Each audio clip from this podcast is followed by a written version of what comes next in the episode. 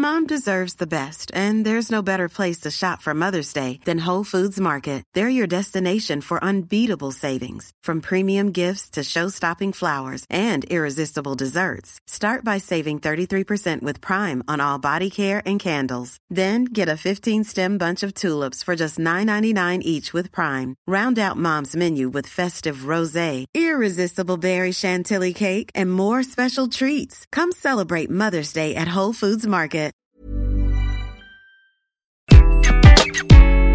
Bonjour, aujourd'hui je vais vous donner les 5 expressions qu'un manager ne devrait jamais utiliser. Je suis Gaël Châtelain-Berry, bienvenue sur mon podcast Happy Work, le podcast francophone le plus écouté sur le bien-être au travail. N'hésitez surtout pas à vous abonner sur votre plateforme préférée. Cela prend 2 secondes, cela permettra à Happy Work de durer très longtemps et en plus cela me fait très plaisir. Alors, quelles sont ces expressions, ces cinq expressions que les managers ne doivent jamais utiliser?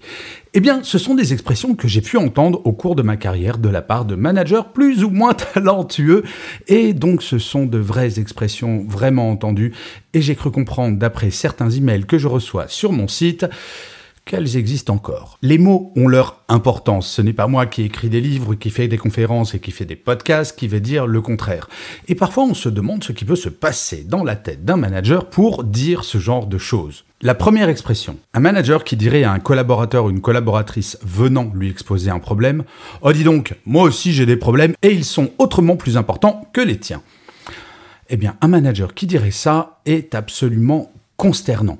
Et oui, même si un manager a des responsabilités, sa première responsabilité, c'est de faire en sorte que l'équipe puisse avancer, qu'elle apprenne, qu'elle puisse gérer ses problèmes grâce à l'aide parfois de son manager. Se cacher derrière son supposé rôle très important qui gère des problèmes très importants, eh bien cela décrédibilise le manager et en plus cela plombe le moral de l'équipe. Dire cela, c'est dire à son équipe, je n'en ai rien à faire de vos problèmes vous avouerez qu'il y a mieux pour motiver. La deuxième expression, un collaborateur ou une collaboratrice vient pour parler au manager et lui de dire oh, je suis pas disponible.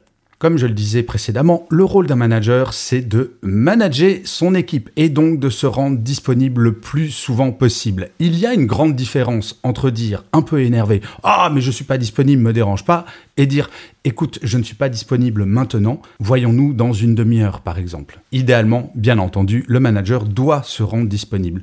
Quand j'étais manager, ma porte était toujours ouverte, sauf quand j'étais en réunion bien entendu, et mes collaborateurs et collaboratrices pouvaient rentrer absolument quand ils le voulaient. Même si j'étais en train de travailler sur un dossier, j'ai la chance d'avoir cette capacité de pouvoir passer d'une tâche à l'autre et donc je la mettais à profit pour me rendre disponible pour l'équipe. La troisième expression, celle-là je l'ai entendue il y a très longtemps. Un collaborateur ou une collaboratrice propose une solution à un problème et le manager de dire tu as tort, c'est complètement débile ce que tu dis.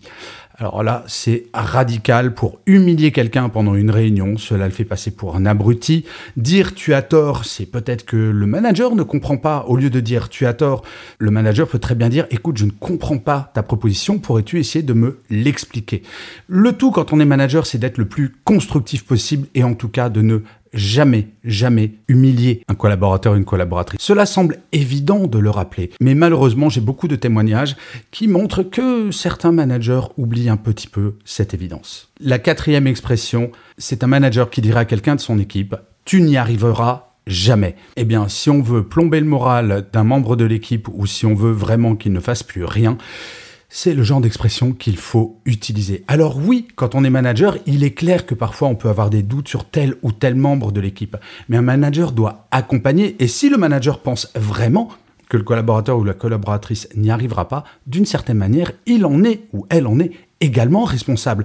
Et donc, il doit accompagner cette personne pour qu'elle puisse réussir sa mission. Dire tu n'y arriveras jamais, c'est d'une certaine manière pour le manager une façon de démissionner. Et la dernière expression, ce n'est pas forcément la pire, mais en tout cas, je la trouve absolument terrible. C'est un manager qui dirait à quelqu'un en réunion, alors qu'il est en train d'exposer une opinion, tais-toi. Un tais-toi radical qui montre clairement qu'il n'y a aucune libération de la parole dans l'équipe. La libération de la parole pour le manager, c'est également parfois d'être capable d'entendre des choses qui ne lui plaisent pas, avec lesquelles il n'est pas d'accord.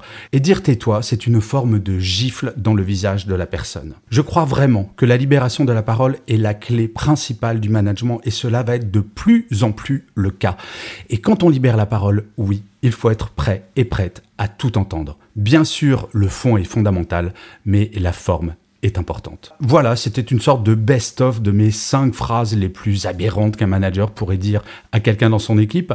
Si jamais vous en avez d'autres que vous avez entendus de la part de votre manager ou d'un collègue, n'hésitez surtout pas à me les envoyer sur mon site web ou sur mon LinkedIn plutôt.